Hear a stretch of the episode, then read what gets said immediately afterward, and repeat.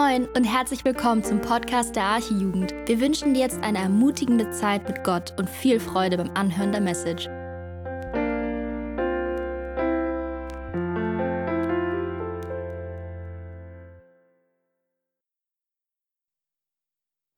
Hallo? Ah, nice. Ja, guten Abend. Schön, dass ihr da seid. Ich bin Nathanael und äh, ja, ich bin 23 Jahre alt und ich freue mich auf diesen Abend. Ich bin gespannt, äh, was Gott heute zu uns sprechen wird. Ich bin gewiss, dass Gott heute zu uns sprechen wird und ähm, ja, freue mich auf den Abend. Wir hatten in den letzten Wochen, wenn ihr die Jugendabende verfolgt habt, so eine Predigtreihe, in der wir, in der wir äh, uns mit dem Thema Endzeit beschäftigt haben. Da haben wir vier einzelne Predigten zu verschiedenen Themen gehört beziehungsweise die vierte ist heute. Und damit sind wir auch am Ende von unserer sehr kurzen, aber trotzdem intensiven Predigtreihe über die Endzeit und damit auch verbunden die Offenbarung äh, angelangt. Die Offenbarung ist das letzte Buch in der Bibel. Also wenn ihr bis ganz zum Ende blättert, vor dem Themenindex vielleicht, oder bei manchen sind so Landkarten oder so, da kommt die Offenbarung. Und die Offenbarung befasst sich mit der Frage, wie wird es mit dieser Welt zu Ende gehen? Was wird passieren auf dieser Welt? Und was wird passieren mit den Menschen, die zu dieser Zeit auf dieser Welt leben? Und die Offenbarung, das ist so eine, damit ist es so eine Sache. Auf der einen Seite wollen die Gemeinden immer mega gerne Predigten über die Offenbarung hören, weil da passieren ziemlich äh, fancy Sachen. Und ich glaube, die meisten verstehen nicht, was das bedeutet oder was das bedeuten soll. Und dann wollen sie gerne mehr Predigten über die Offenbarung hören. Und die meisten Prediger wollen nicht so gerne über die Offenbarung predigen, weil sie sie genauso wie die Gemeinde auch nicht verstehen. Und das führt dazu, dass man in den meisten Kommentaren oder in vielen Kommentaren zumindest keinen Abschnitt über die Offenbarung findet, sondern dass da, wo Offenbarung kommen sollte, einfach das Buch, der Kommentar zu Ende ist. Und deshalb möchte ich euch ermutigen, wenn ihr die letzten Wochen vielleicht nicht vollständig mitbekommen habt, dass ihr dann von der Möglichkeit, die wir jetzt hier haben, dass wir mal uns mit diesem Thema beschäftigt haben, äh, Gebrauch macht. Und wenn ihr vielleicht eine Predigt nicht gehört habt, dass ihr dann auf unseren YouTube-Kanal oder auf unseren Spotify-Kanal geht und euch die Predigten nachhört. Ich glaube nämlich auch, dass sich die Predigten sehr gut ergänzen und dass ähm, manche Dinge nur deutlich werden, wenn man alle so im Gesamtzusammenhang ähm, sich angehört hat. Wir haben vor vier Wochen von Andi nämlich die Predigt gehört, in der ging es darum, welche Theorien es gibt, wie die Endzeit ablaufen kann. Dann hatten wir einen kurzen Break, vielleicht erinnert ihr euch, da war Nils hier, ähm, dieser Rapper. Dann hatten, haben wir weitergemacht mit Joel über Israel und die Rolle, die Israel spielen wird in der Endzeit. Und letzte Woche war Max dran und Max und ich haben getauscht. Eigentlich wäre Max heute und ich wäre letzte Woche gewesen, aber Max muss leider heute arbeiten. Deswegen hat Max letzte Woche über den Antichristen gepredigt und ich bin heute mit der Wiederkunft Jesu dran. Ich möchte noch kurz auf Max Predigt besonders eingehen weil das Thema der Antichrist und die Wiederkunft Jesu nochmal besonders zusammengehören eigentlich. Max und ich haben uns auch ein paar Mal getroffen in der Vorbereitung, uns zusammen vorbereitet und zusammen Gedanken gemacht. Und deshalb so einen kleinen Review geben darüber, was letzte Woche in der Predigt von Max äh, vorkam. Max hat uns leider nicht erzählt, an welchem Tag der Antichrist wiederkommt oder an welchem Datum. Und er hat uns leider auch nicht erzählt, wer der Antichrist ist. Aber er hat sehr klar anhand von verschiedenen Bibelstellen gezeigt, dass es nicht darauf ankommt, den genauen Tag ausrechnen zu können, sondern dass wir den Antichristen erkennen werden, wenn wir an der Wahrheit, also an Jesus, festhalten. Und dass es auch viel mehr bringt, Jesus zu studieren und uns anzuschauen, wie ist er und wie werden wir ihn erkennen, als dass wir die Zeit uns nehmen und den Antichristen studieren. Vielleicht erinnert ihr euch noch an das Beispiel mit den 50-Euro-Scheinen, das das, glaube ich, sehr gut äh, verdeutlicht hat. Heute wird es aber nicht so sehr um den Antichristen gehen, sondern um den wahren Christus. Deshalb habe ich alles, was auch in dem Text gleich zum Thema Antichristen steht, äh, weggelassen und sozusagen auf letzte Woche äh, verwiesen. Äh, ich will euch zum Anfang sagen, wie meine Predigt aufgebaut ist. Ich habe wie meistens eigentlich drei Punkte mitgebracht. Also wenn ihr mitschreibt oder auch wenn ihr nicht mitschreibt, ist, glaube ich, manchmal ganz hilfreich, wenn man so eine grobe Struktur hat. Und der erste Punkt ist seine Erscheinung. Und in dem ersten Punkt geht es darum, wie die Bibel prophezeit, auf welche Art und Weise Jesus wiederkommen wird. Es geht auch darum, was davor passiert und wie die Sachen passieren und äh, vor allem um die wichtige Frage, ob das, was hier steht, alles irgendwie Science Fiction ist oder ob es die reale Zukunft ist, auf die wir uns äh, vorbereiten sollten. Ihr könnt eigentlich auch schon mal Matthäus 24 dafür aufschlagen. Das ist der Predigtext, um den es gleich gehen wird. Dann kommt Punkt 2. Also Punkt 1 ist seine Erscheinung. Punkt 2 ist deine Erwartung. Da geht es darum, wie wenden wir jetzt das, worum es in dem Text ging, praktisch in unserem Leben an. Und drittens, unsere Ewigkeit. Wie leben wir in dieser Erwartungshaltung? Also erstens seine Erscheinung, zweitens deine Erwartung und drittens unsere Ewigkeit.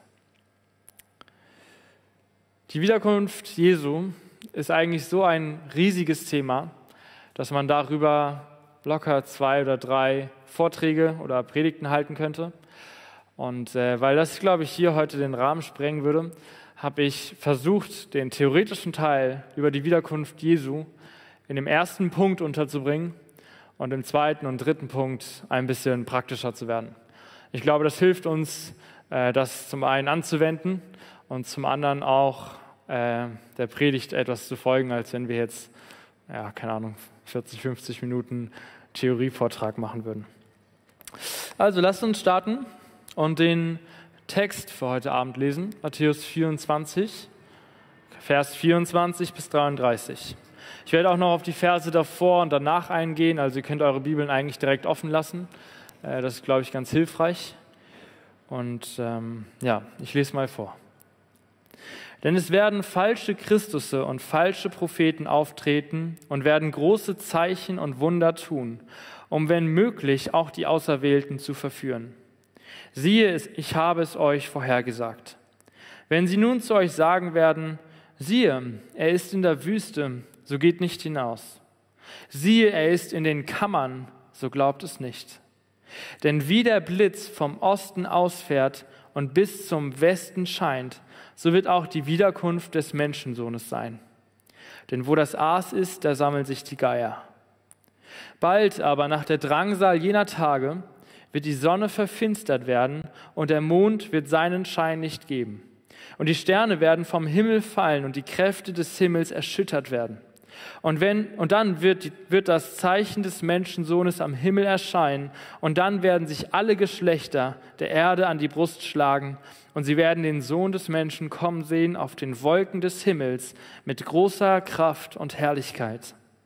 Und er wird seinen Engel, seine Engel aussenden mit starkem Posaunenschall und sie werden seine Auserwählten versammeln von den vier Windrichtungen her von einem Ende des Himmels bis zum anderen.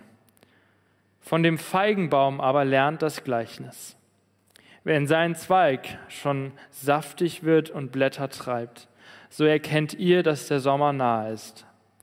Also auch ihr, wenn ihr dies alles seht, so erkennt, dass er nahe vor der Tür ist. Ich glaube, hier sind mit Sicherheit Leute, die gerade heute ein Wort von Gott brauchen. Und deshalb lasst mich beten, dass Gott heute zu uns spricht. Herr, ich danke dir dafür, dass du real bist, dass du auch heute noch deine Gemeinde baust und deinen Kindern begegnest, Herr. Äh, ich danke dir dafür, dass wir dich erleben dürfen und auch, dass wir dein Wort haben, um dich kennenzulernen. Danke, Jesus, dass du auf diese Welt gekommen bist und den Weg frei gemacht hast zu Hoffnung und frei gemacht hast zu ewigem Leben. Und äh, ja, ich möchte dich bitten, dass du heute Abend zu uns sprichst, dass du heute dein Wort gebrauchst, dass du auch äh, meine Vorbereitung gebrauchst, um dadurch zu den Menschen zu sprechen. Und ich möchte dich auch bitten, dass du deinen Geist aussendest äh, über diese Jugend, um heute Abend Herzen zu verändern.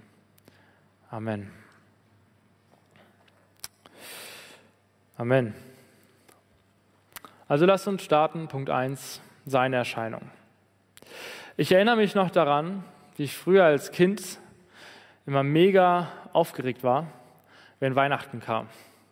Eigentlich schon so im November fing diese Zeit der Vorfreude an und je näher Weihnachten kam, desto größer wurde die Aufregung und die Anspannung. Und irgendwann war dann der erste Tag, an dem man so ein kleines Adventstürchen öffnen durfte und dann irgendwann das zweite Adventstürchen und irgendwann konnte man die Aufregung kaum noch aushalten, weil jeden Tag rückte Weihnachten einen Tag näher. Die Wochen vergingen zwar ultra langsam und je näher Weihnachten kam, desto langsamer verging die Zeit irgendwie auch nochmal. Aber trotzdem, es war einfach so eine immense Vorfreude da, bald ist Weihnachten. Ja, und wenn ich jetzt so darüber nachdenke, jetzt bin ich nicht mehr sieben, sondern 23 und ich freue mich immer noch auf Weihnachten. Mittlerweile bedeutet Weihnachten für mich nicht mehr nur Geschenke auspacken, sondern ich denke auch irgendwie darüber nach. Jesus ist auf diese Welt gekommen und ja, wurde als Baby geboren in Bethlehem. Aber irgendwie ist die Aufregung auf Weihnachten nicht mehr die gleiche, wie sie damals war. Damals bin ich durch die Läden gegangen und äh, habe mich gesehen, okay, es kommt bald Weihnachten, wenn die ersten Schoko-Weihnachtsmänner in den Supermärkten standen. Da waren wahrscheinlich noch sechs Monate, bis Weihnachten kommt. Aber die Vorfreude war nicht zu beschreiben und auch die Faszination davon. Und die Bibel sagt uns, dass wir wie ein Kind die Zeichen der Zeit beobachten sollen, nach ihnen Ausschau halten sollen. Also wir sollen darauf achten, wann die Prophetien der Bibel in Erfüllung gehen, damit wir wissen, dass Jesus bald wiederkommt.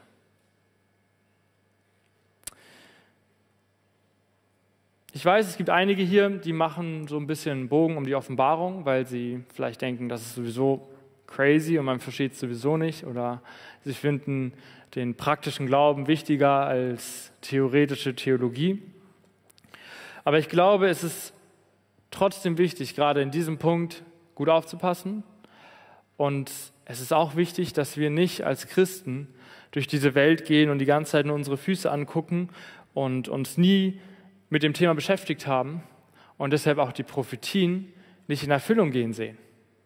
Denn nur wenn wir uns mal eine halbe Stunde Zeit genommen haben, um zu gucken, was steht eigentlich in diesem Buch, was passieren wird, bevor Jesus wiederkommt, nur dann können wir auch die Zeichen der Zeit erkennen, wenn sie tatsächlich passieren. Also ähnlich so, wie man die Weihnachtsmänner, Schoko-Weihnachtsmänner als Zeichen sehen kann, dass bald Weihnachten kommt, können wir die erfüllten Prophetien als Zeichen sehen, dass bald Jesus kommt. Zu Beginn würde ich aber gerne noch mal ein kurzes Video äh, zeigen. Und ähm, vielleicht können wir das einmal anwerfen. Das Video ist auf Englisch Deswegen werde ich das, auch wenn viele von euch wahrscheinlich das gut verstehen würden auf Englisch, werde ich das einmal übersetzen. Und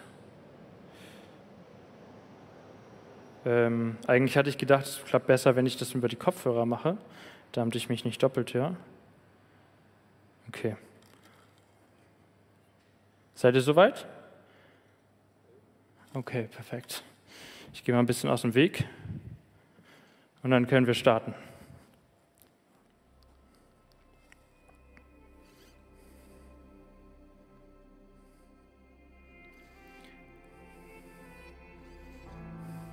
Unsere Muttersprache ist persönlich und tief intim zu uns. Wir lernen die Muttersprache von denjenigen, die uns am meisten lieben und am meisten für uns sorgen.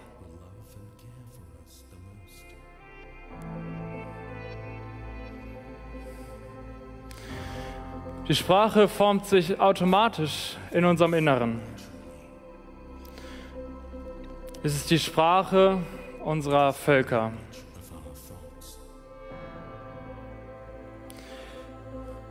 Durch die wir die dringendsten Fragen erkunden und unsere tiefsten Bedürfnisse darüber nachsinnen.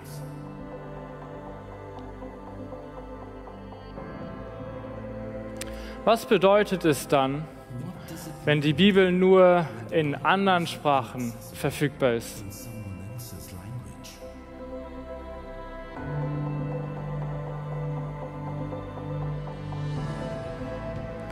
Illuminations ist eine Bewegung von Bibelübersetzungsverlegen, die zusammenarbeiten, um die Bibel in jede Sprache zu übersetzen, innerhalb von einer Generation.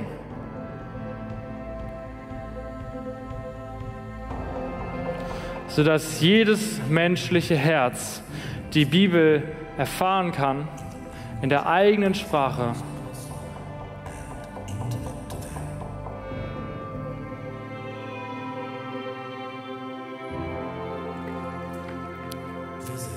Besucht uns auf illuminations.bible.com und so weiter. Vielen Dank. Ich hoffe, ihr konntet das verstehen, auch wenn es ein bisschen parallel war oder auch nicht parallel. In Matthäus 24, Vers 14 steht, und dieses Evangelium vom Reich wird in der ganzen Welt verkündigt werden, zum Zeugnis für alle Heidenvölker, und dann wird das Ende kommen. Als ich das gelesen habe, dachte ich mir, wow, wie heftig ist das denn? Zum einen sagt Jesus in unserem Kapitel, das wir hier gerade lesen, dass alle Nationen und alle Völker das Evangelium hören werden. Und dann habe ich dieses Video in meiner Vorbereitung gefunden, in dem eine Organisation mit verschiedenen Bibelverlegen zusammenarbeitet, um die Bibel in jede Sprache zu übersetzen. Und das nicht irgendwann in den nächsten tausend Jahren, sondern innerhalb von einer Generation. Also so Gott will, werden wir die Erfüllung dieser Prophetie in Matthäus 24, Vers 14 noch miterleben. Ich muss sagen, ich fand es in meiner Vorbereitung mega spannend. Ich war irgendwie mega aufgeregt, weil das ist, das ist so eine krasse Prophetie, die Jesus damals gegeben hat, vor tausenden von Jahren, die jetzt in Erfüllung, am, in Erfüllung gehen ist. Ich war so aufgeregt, ich hätte am liebsten auch direkt die Bibel in eine Sprache übersetzt. Aber leider kann ich nur zwei Sprachen und in denen gibt es äh, die Bibel schon. Aber wenn wir uns mit dem Text, mit dieser Prophetie von Jesus nicht beschäftigt hätten, dann wäre dieses Video nur ein cool, krass. Und es wäre nicht, hätte nicht die Bedeutung, dass gerade eine, eine Prophetie ähm, in Erfüllung gehen ist. Und deshalb ist es wichtig, dass wir uns mit den anderen Prophetien auch heute beschäftigen.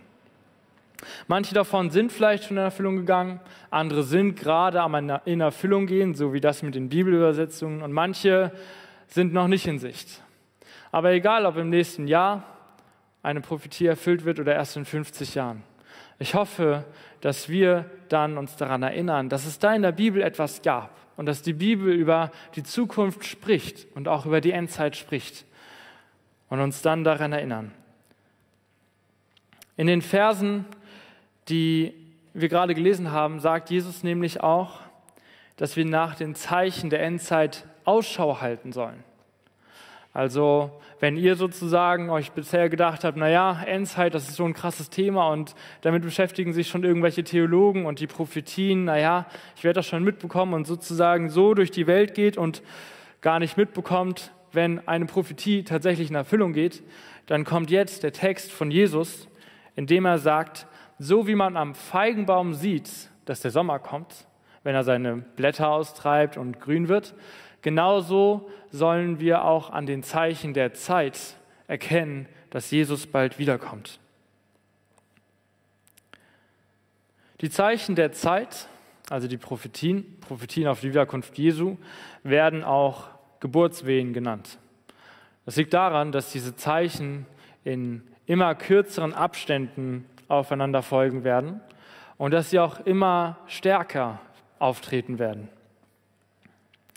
Und zu diesen Geburtswehen habe ich ein paar Folien vorbereitet. Ach nee, sorry, nee, habe ich nicht. Äh, ich habe zu was anderem Folien vorbereitet, das kommt gleich. Aber diese Wehen können verschiedene Dinge sein. Und Matthäus 24 sagt uns einige von diesen. Dazu gehören zum Beispiel Kriege, die Völker gegeneinander führen werden, Hungersnöte, Seuchen, wirtschaftliche Unsicherheit und Finanzkrisen, Erdbeben, sexuelle Unmoral, Zunahme von Gewalt und falsche Propheten, die auftreten werden. Auch der Antichrist, von dem wir letzte Woche in der Predigt von Max gehört haben. Und auch eine dreieinhalbjährige Drangsal, eine Zeit der Drangsal wird kommen. Über die hat, glaube ich, Andi in seiner Predigt gesprochen. Der Himmel wird sich verfinstern und dann wird Jesus wiederkommen. Und damit zusammen spricht die Bibel auch davon, wie Jesus wiederkommen wird. Er wird auf die gleiche Art und Weise wiederkommen, wie er gegangen ist, also in Herrlichkeit und mit Engeln. Er wird den Boden nicht berühren. Verstorbene Gläubige werden auferstehen und lebendige Gläubige werden verwandelt werden.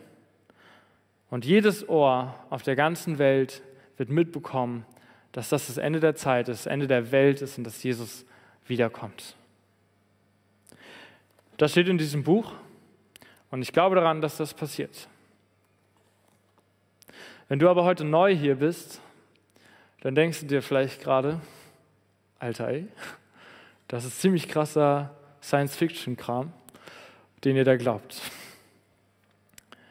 Aber ich möchte euch zeigen, in dem ersten Punkt, warum diese Prophetien, auch so crazy sie vielleicht im ersten Moment klingen werden, manche davon nicht ganz so, Erdbeben, sexuelle Unmoral, Kriege, die Völker gegeneinander führen und Seuchen, Seuchen äh, sind, glaube ich, nicht so abwegig, aber manche andere Dinge fallen uns vielleicht schwieriger zu glauben. Und deshalb möchte ich ähm, mit uns heute nicht nur über die Prophetien für Jesu Wiederkunft sprechen, sondern auch über die Prophetien sprechen, die die Bibel uns gibt für Jesu erstes Kommen. Denn die Bibel hat uns auch sehr, sehr viele Prophetien für Jesu erstes Kommen gegeben. Und ich glaube, wenn wir sehen, dass die ganzen Prophetien für Jesu erstes Kommen auf diese Welt in Erfüllung gegangen sind, dann fällt es uns vielleicht auch nicht mehr so schwer zu glauben, dass die Prophetien, die noch nicht in Erfüllung gegangen sind, auch erfüllt sein werden. Und ich muss ehrlich sagen, mir fällt es schwerer zu glauben, dass 500 erfüllte Prophetien aus reinem Zufall sich erfüllt haben, als darüber nachzudenken, dass Gott diese Welt doch in seiner Hand hat und seinen Plan mit dieser Welt vollenden wird. Und ich glaube, es ist auch biblisch, wenn wir unseren Glauben auf erfüllte Prophetien in der Bibel setzen. Denn Petrus schreibt in seinem zweiten Brief äh, das an eine Gemeinde. In dieser Gemeinde waren auch Menschen, die auch geleugnet haben, dass Jesus gar nicht wiederkommen wird. Und an die schreibt er in 2. Petrus 1, Vers 16 bis 19.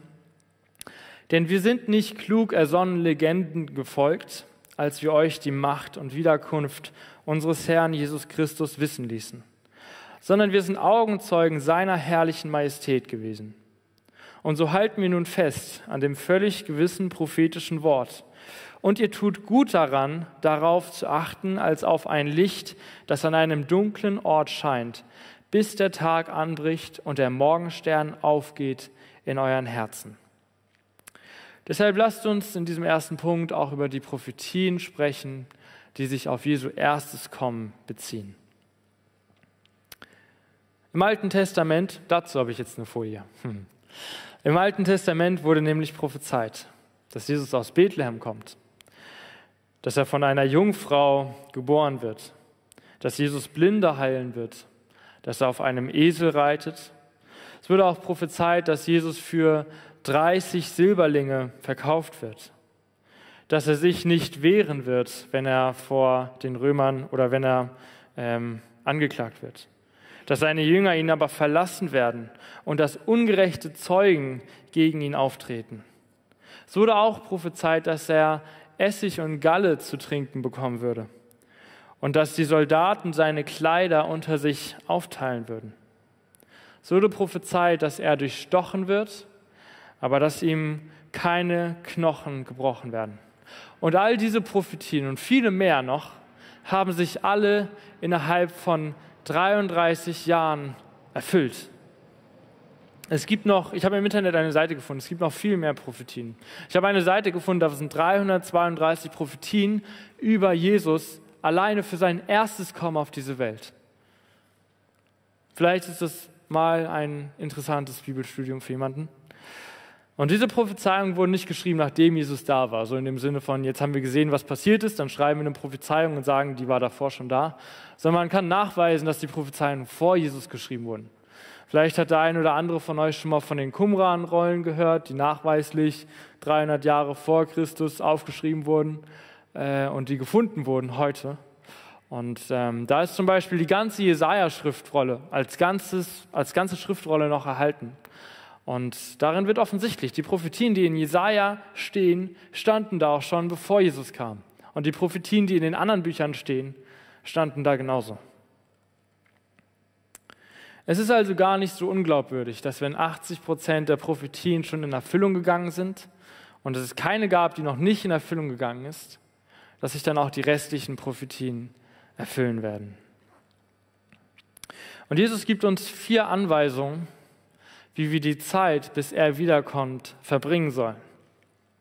Er sagt uns nicht, kämpft gegen die Zeichen der Zeit oder holt euren Rechenschieber raus und überlegt, an welchem Datum Jesus wiederkommen könnte, sondern er sagt, erstens, seid wachsam, zweitens, betet, drittens, habt keine Angst und viertens, seid bereit.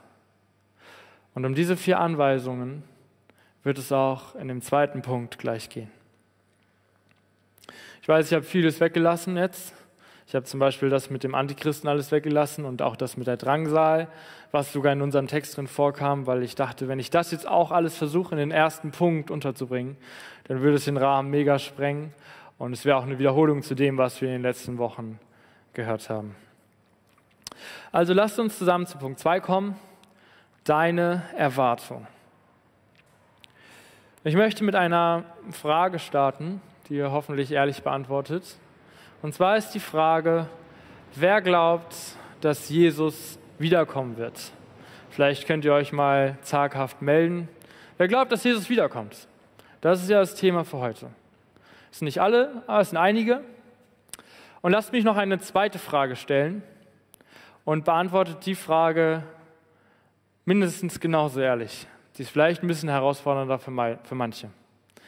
Wer wünscht sich, dass Jesus in den nächsten 15 Minuten wiederkommt? Danke für eure Ehrlichkeit. Das sind weniger gewesen. Ich weiß jetzt nicht in welchem Verhältnis, aber es waren weniger. Und dann ist auch die Frage, ob wir uns das jetzt wünschen oder ob wir uns das immer wünschen. Aber ist das nicht interessant? Wir sind die Braut und Jesus ist der Bräutigam, der eines Tages kommen wird, um seine Braut zu holen. Sollten wir nicht jeden Morgen mit der Erwartung eines siebenjährigen Kindes aufwachen, das auf Weihnachten wartet, aber wir warten nicht auf Weihnachten, sondern wir warten auf Jesus. Wir warten auf den Bräutigam, der zurückkommt auf diese Welt, um uns heimzuholen. Aber ich glaube, die meisten von uns leben nicht in dieser Erwartung oder zumindest nicht immer. Wir leben unser Leben auf dieser Erde und machen uns unsere Pläne. Und ich glaube, gerade in dem Alter so zwischen, keine Ahnung, 16 und Ende 20 macht man sich nochmal besonders viele Pläne und überlegt, wie kann ich mein Leben gestalten, wo soll ich mein Leben leben und was wird auf mich zukommen. Man stellt sich dann Fragen wie, soll ich eine Ausbildung machen? Welche Ausbildung soll ich machen? Oder soll ich vielleicht doch studieren? Oder soll ich noch mal ins Ausland gehen, bevor ich studiere? Und wen heirate ich eigentlich irgendwann mal? Und bleibe ich dann in Hamburg oder ziehen wir doch weg? Und ehrlich, Leute, ich weiß nicht, oder ich weiß, dass ich glaube ich auch nicht zu jeder Zeit meine Hand gehoben hätte bei, wünscht ihr euch, dass Jesus wiederkommt. Ich kenne das auch von mir. Man macht seine Pläne so. Ihr wisst vielleicht, äh, ich bin gerade verlobt und wir wollen im September heiraten und man macht so seine Pläne. Die Hochzeit, die neue Wohnung, wie werden wir die Wohnung einrichten. Und ich bin dann immer schon ganz weit mit meinen Plänen und mir diese Woche schon überlegt, ich will dann da so eine Treppe bauen, da man von, dem, also von der Wohnung direkt ins Grüne kommt, weil wir wohnen so, also die Wohnung wird dann so hochparterre sein. Und ja, wir stellen uns dann so Fragen, ne? Wollen wir eine Schildkröte haben? Oder nach meinem Studium bleibe ich da bei meinem Arbeitgeber oder wechsle ich den Arbeitgeber vielleicht noch? Äh, bleiben in Hamburg oder ziehen wir weg? Bevor wir zehn Kinder haben. Zugegeben, das mit den, das mit den zehn Kindern ist noch so ein Diskussionsgegenstand bei uns. Aber ihr merkt, wie in unserem Alter dieses, wir planen unser Leben und wir überlegen, wo, wie, was Alltag ist. Und das ist ja auch nicht schlecht.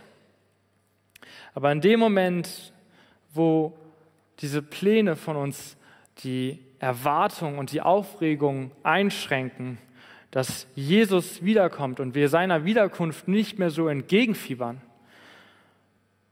weil der Fokus in unserem Leben auf dieser Welt liegt, ist etwas Entscheidendes verloren gegangen.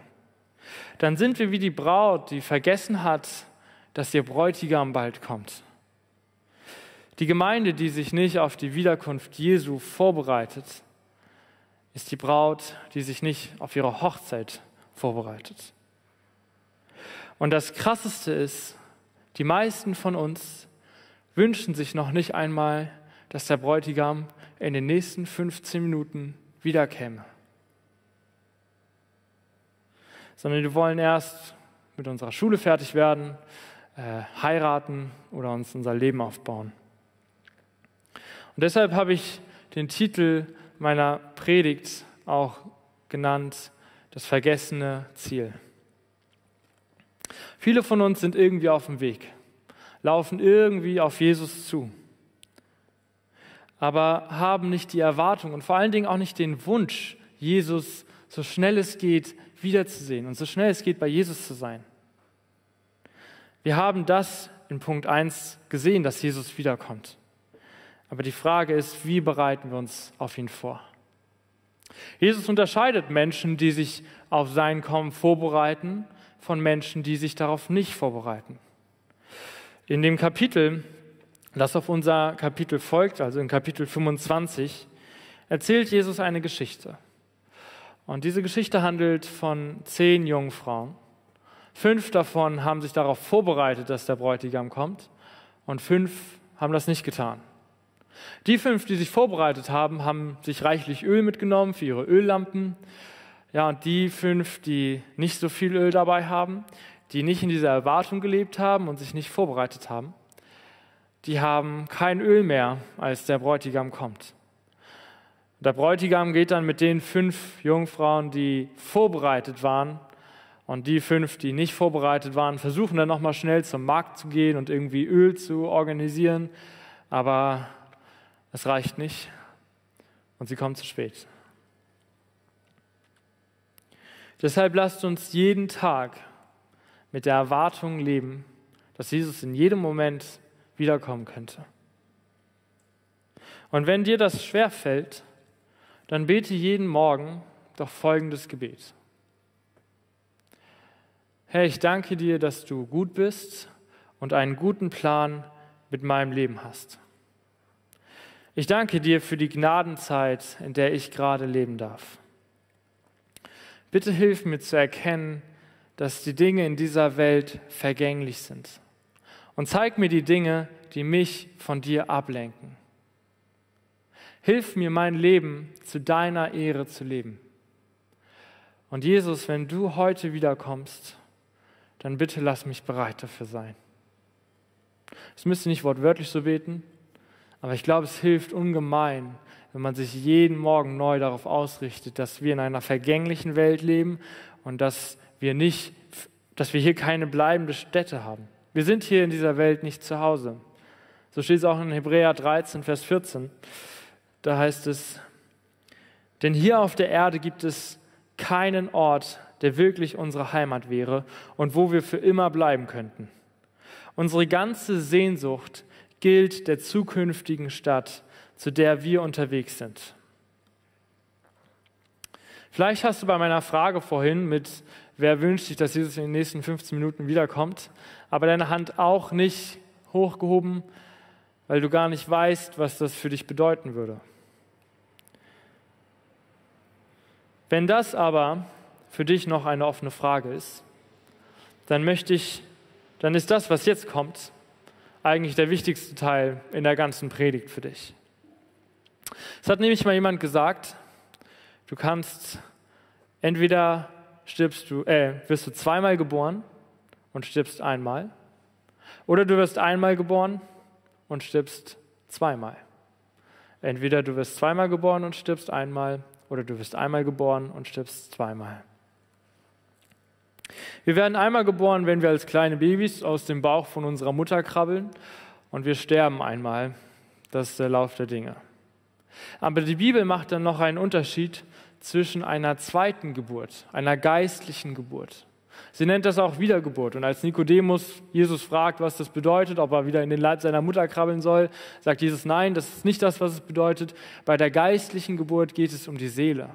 Es geht darum, ob wir in Ewigkeit bei Gott leben werden oder nicht.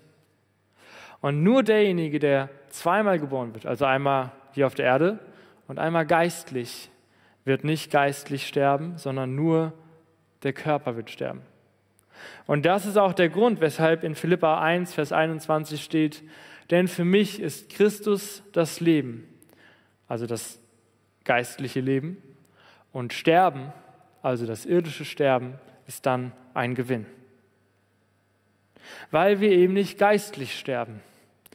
Und das ist die Botschaft, von der dieses Buch die ganze Zeit redet. Wenn wir aber keine geistliche Geburt erleben, also nur eine irdische Geburt haben, dann werden wir nicht nur irdisch sterben, sondern dann werden wir auch den geistlichen Tod erfahren. Das bedeutet, wir werden in Ewigkeit getrennt sein von Gott. Und deshalb, wenn du nicht weißt, was mit dir passieren würde, wenn Jesus in den nächsten 15 Minuten wiederkommt, dann möchte ich dich ermutigen, bitte Jesus, dass er dir begegnet. Und suche Jesus auch. Suche ihn im Gebet, aber suche ihn auch in den Gesprächen mit anderen Christen, die hier sitzen.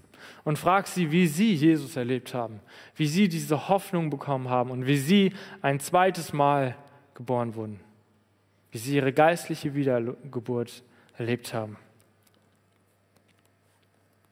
Ob wir bereit sind für Jesus, ist keine Prozentfrage. Kannst du sagen, ja, ich bin jetzt schon 25 Prozent bereit und nächste Woche bin ich vielleicht 35 Prozent oder ja, ich bin jetzt schon 85 Prozent bereit für Jesus, sondern es ist eine Ready or Not Angelegenheit. Entweder du bist bereit, weil du zweimal geboren wurdest und ein neues Herz hast und eine Identität in Jesus, oder du bist nicht bereit. Die Wiederkunft Jesus, Jesu kann uns nicht, nicht betreffen. Entweder sie ist unsere größte Hoffnung und wir freuen uns darauf, dass Jesus wiederkommt, oder sie ist das, was wir am meisten fürchten müssen.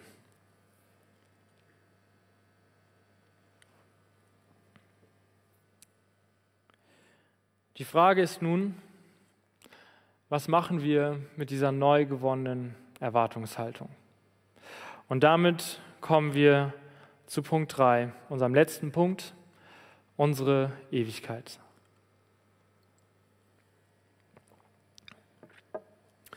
Stellt euch vor, Ihr wisst, dass es eine Inflation geben wird. Inflation bedeutet, es gibt mehr Geld, als es wert ist, und es gibt immer mehr Geld geben und das Geld verliert seinen Wert.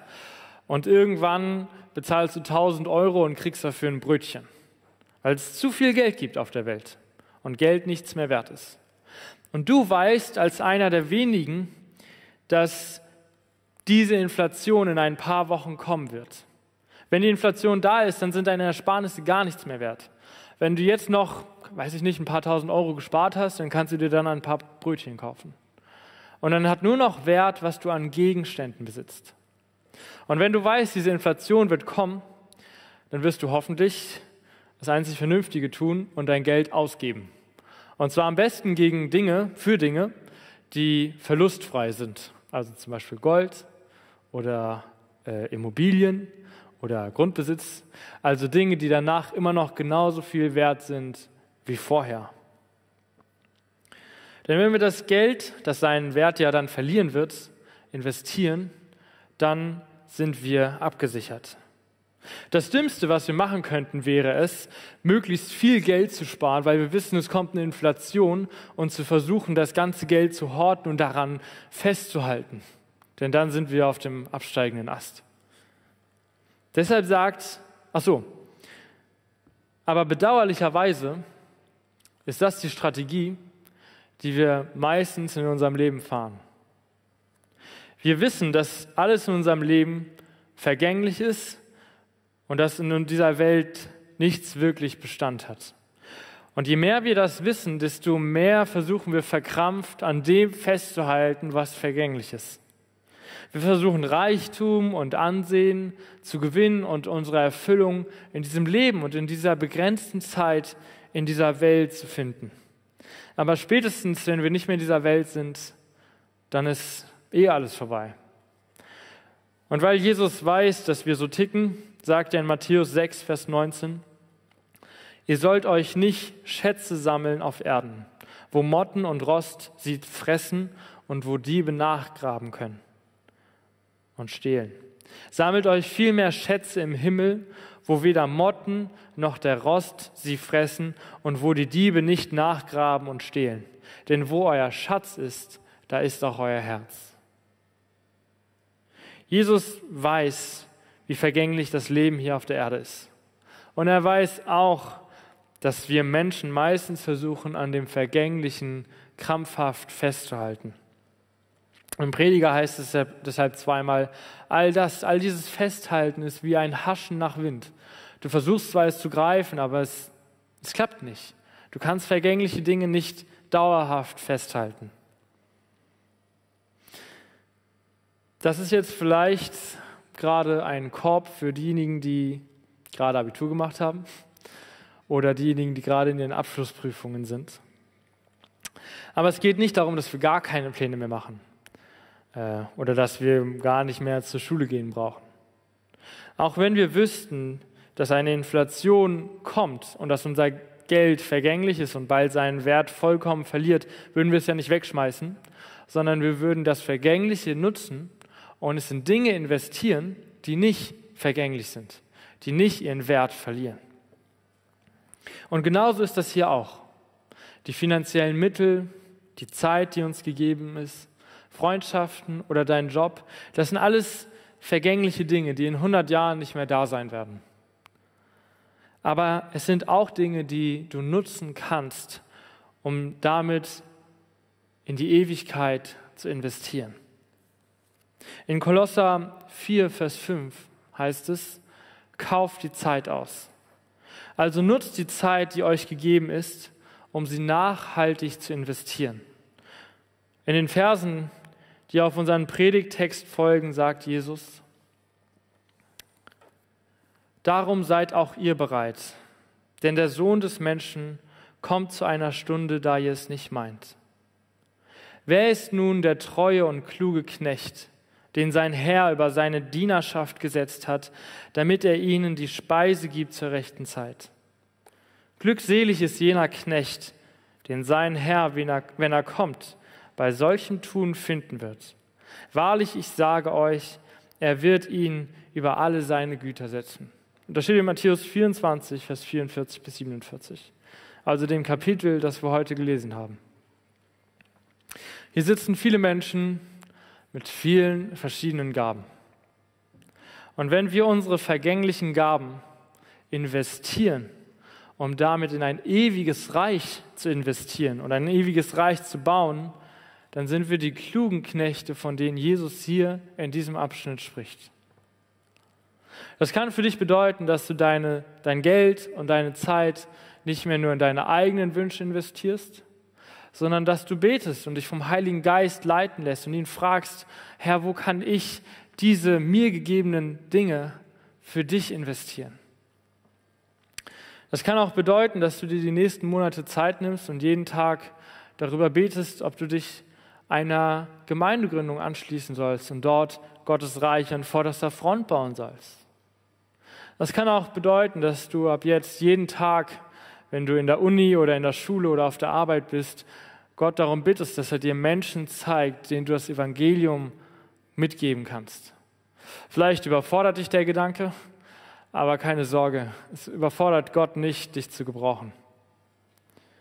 Das kann auch bedeuten, dass du in unsere Jugend nicht, nur, nicht mehr nur als Konsument und als Teilnehmer kommst, sondern dass du überlegst, in welchen Dienst, in welchem Bereich kannst du dich vielleicht einbringen und deine Gaben praktisch in den Ring werfen. Das kann auch bedeuten, dass du überlegst, welche Dinge in deinem Leben unnötig viel Zeit fressen. Ich glaube, wir haben alle irgendwas, wo wir unsere Zeit so ein bisschen mit verschwenden. Und wo es sich nicht gelohnt haben wird, wenn wir in 50 Jahren darauf zurückblicken und merken, wir haben da so viel Zeit verschwendet. Dann wirf die Dinge raus aus deinem Leben. Sei da radikal. Vielleicht für 40 Tage und danach ist wieder okay oder vielleicht auch für immer. Wir haben hier eine sehr, sehr begrenzte Zeit in dieser Welt. Und niemand weiß, wie viel Zeit ihm noch gegeben ist. Und es weiß auch keiner, wann Jesus wiederkommt. Jesus sagt, nur der Vater kennt die Stunde.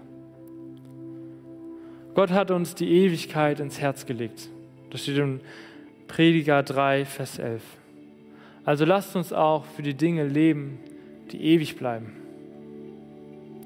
Es gibt eine Strophe in einem Lied, und ich finde, diese Strophe fasst die ganze Predigt eigentlich sehr gut zusammen. Da heißt es, mit dem Fokus auf die Ewigkeit lebe ich für das, was ewig bleibt. Das Ziel vor Augen Tag für Tag, bis ich den Lauf vollendet habe. Amen.